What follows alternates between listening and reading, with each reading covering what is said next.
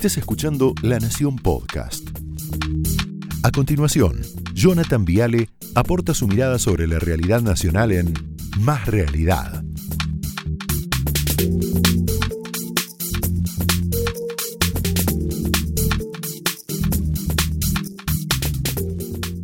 Buenas noches, bienvenidos. ¿Cómo les va? Ya lo veo al Beto Brandoni. Mira hasta acá, Paulo Oliveto al lado mío.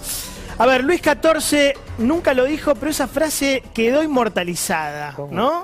Como el símbolo más acabado, más perfecto del absolutismo monárquico. El Estado soy yo. Bueno, 300 años después te diría, Argentina ha entrado en esta misma condición. Algunos se lo tomaron demasiado en serio. Vicky Donda, Victoria Donda dijo, señores, el Estado soy yo, el Estado es absolutamente mío, por lo tanto hago lo que yo quiero. Entonces, tengo una empleada doméstica en negro durante 10 años, no le doy aumentos, no le doy aguinaldos, no le doy vacaciones y la tengo subregistrada. Ah, y le pago menos de lo que trabaja, obviamente, menos cantidad de salario por cantidad de horas. ¿Cómo lo resuelvo? Fácil, le ofrezco un plan social. Total, el Estado soy yo. Total, el Estado es mío. Fíjate la explicación llana, simple que dio Arminda en La Nación Más anoche. Dale. En negro me tuvo 10 años. Los aumentos no me daba. Aguinaldos no me daba. Vacaciones no me daba. Arminda, ¿vos le pediste un trabajo a Victoria Donda en el INADI? No. A ver, ¿qué hizo Victoria Donda para arreglar este lío, para arreglar esta situación? ¿Cómo hacemos para evitar un juicio? Repito, 10 años en negro, sin aumentos, sin aguinaldo, sin vacaciones durante 5 años. Le pagaron un sueldo de 5 mil pesos, una vergüenza moral. La solución que encontró Donda fue ofrecerle trabajo en el INADI o si no directamente un plan social. Mira. Sí, claro, yo lo que te estoy diciendo es que por ahí se te puede anotar en un plan, en algo, podemos por ahí anotarte. Eh, necesito que vos me digas eso, si renuncias, porque hay que darte de baja para poder anotarte en un plan. Eh, y después igual se puede pagar para que saques la jubilación. Pero yo también necesito resolver eso, a mi novio que entiendo y, y entiendo también que necesites la plata. En los planes están cobrando más o menos unos 10 mil pesos y la contraprestación es, puede ser cerca de tu casa. Entonces, primera cuestión, ¿cómo me vendés progresismo si destratás de esta manera violenta a tu propia empleada doméstica? ¿Dónde está el amor por los pobres que tanto profesás? ¿Dónde está la lucha contra el capitalismo salvaje? ¿Dónde está tu combate al neoliberalismo criminal? El relato se desmorona, es el muro de Berlín, se cae, es un progresismo falso, es un progresismo berreta, yo te diría embustero, es un progresismo impostor, duele mucho. Dicen que cuidan a los pobres, pero las villas crecen, la indigencia se multiplica y cada día tenemos más chicas como M viviendo en una carpa, abajo de un árbol, en Villa Lugano, o en Quilmes, o en La Matanza, o en José Cepaz. Pero claro, los privilegios no se tocan, ¿no? Te doy otro ejemplo muy claro de esta apropiación del Estado. El Estado soy yo. Fíjate esto, ¿no? Televisión pública. El 42% de los sueldos está entre los 200 mil y los 600 mil pesos por mes. Muy buen artículo de Inés Beato en La Nación Gastos de enero 2021 en sueldos de televisión pública, 202 millones de pesos. ¿Cuántos empleados tiene la TV pública? 1.033 sin contar servicios tercerizados. ¿Cuánto gana un editor de postproducción? 419 mil pesos por mes. Presupuesto 2021 del programa Cocineros Argentinos, 93 millones de pesos. Presupuesto 2021 del programa Relatoras, 120 millones de pesos. Entonces tengo una sola pregunta. ¿Está bien pagar sueldos públicos de Dinamarca para un país con índices, yo te diría, africanos, como dice Sirven? Argentina tiene 18 millones de pobres. Argentina tiene 5.000 villas. Argentina tiene 5 millones de personas cobrando AUH. Argentina no tiene vacunas. Argentina es un país fundido, absolutamente quebrado, moralmente y económicamente. Entonces, ¿no es un poquito inmoral que la TV pública, nuestra televisión, destine 200 millones de pesos por mes en sueldos? ¿No es un poquito inmoral? Un poquito. Que Santiago del Estero construya un estadio de fútbol tremendo al estilo Dubai mientras la mitad de su población no tiene para viajar en bondi, en colectivo? Son preguntas, pero tampoco nos puede sorprender esto, ¿no? Porque el kirchnerismo siempre tuvo esa fascinación por apropiarse del Estado. Fíjate esto, ¿no? Acordate conmigo cómo usaban los aviones presidenciales, el tango, para mandarse los diarios, desde Buenos Aires hasta Santa Cruz, hasta el Calafate, Río Gallegos. 30 mil dólares por viaje, ¿te acordás de esto, no? Sin un solo pasajero.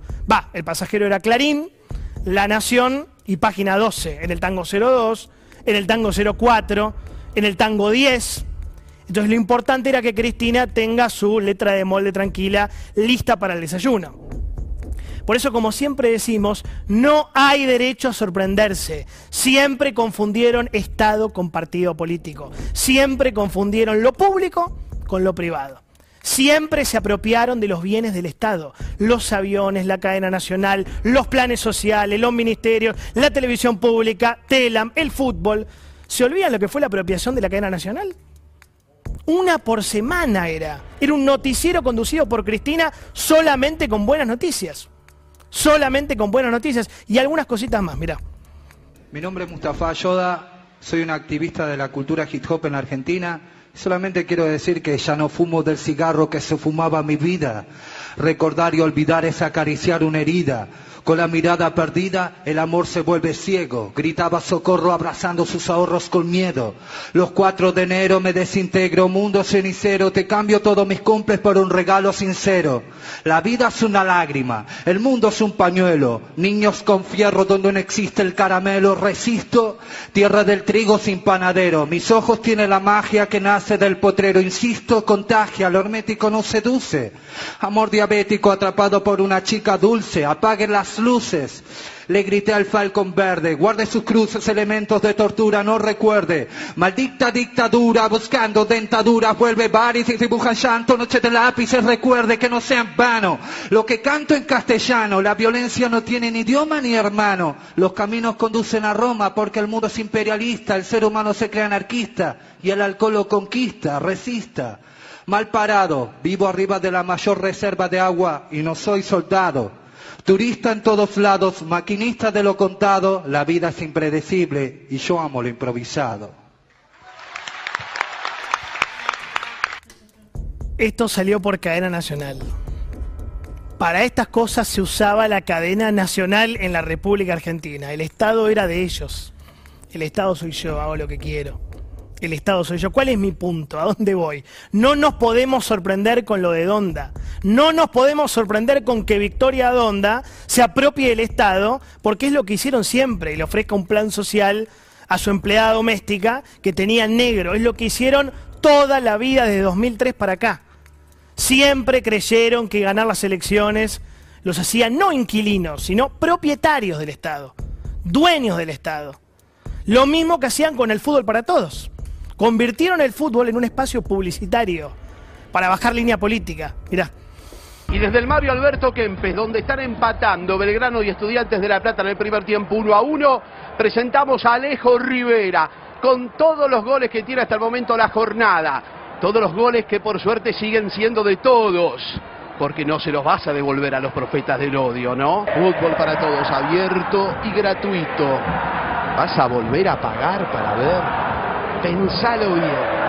¿Vas a volver a pagar para ver las tribunas? Bueno, acá tenés otro ejemplo de la confusión entre Estado y partido que también explicaba el sociólogo Ricardo Sidicaro. Es exactamente eso, es lo mismo. ¿Tenés esta foto para graficarlo muy bien? Este es el mejor símbolo, ¿no? Las zapatillas de Rukauf. Oliveto se va a acordar, el Beto Brandoni ni hablar.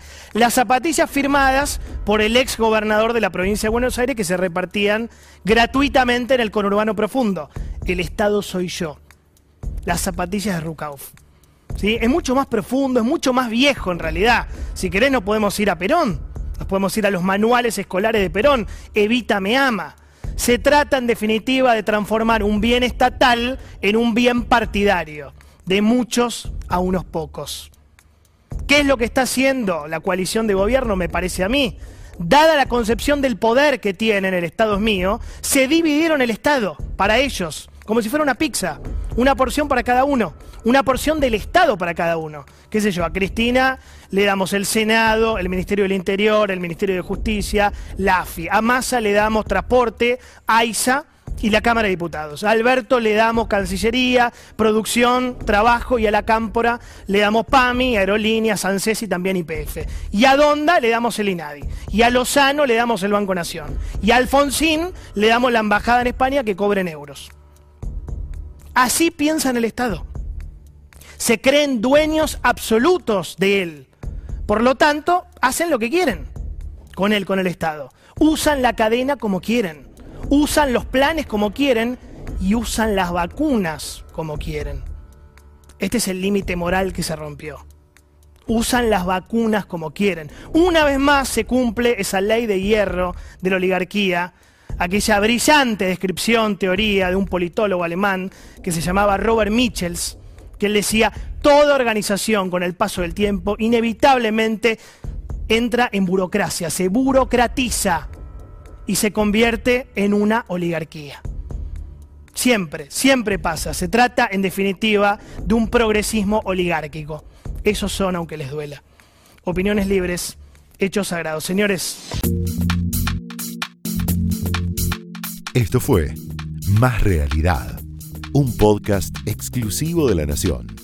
Escucha todos los programas de La Nación Podcast en www.lanacion.com.ar. Suscríbete para no perderte ningún episodio. Estamos en Spotify, Apple Podcast, Google Podcast y en tu reproductor de podcast favorito. Seguí escuchando La Nación Podcast.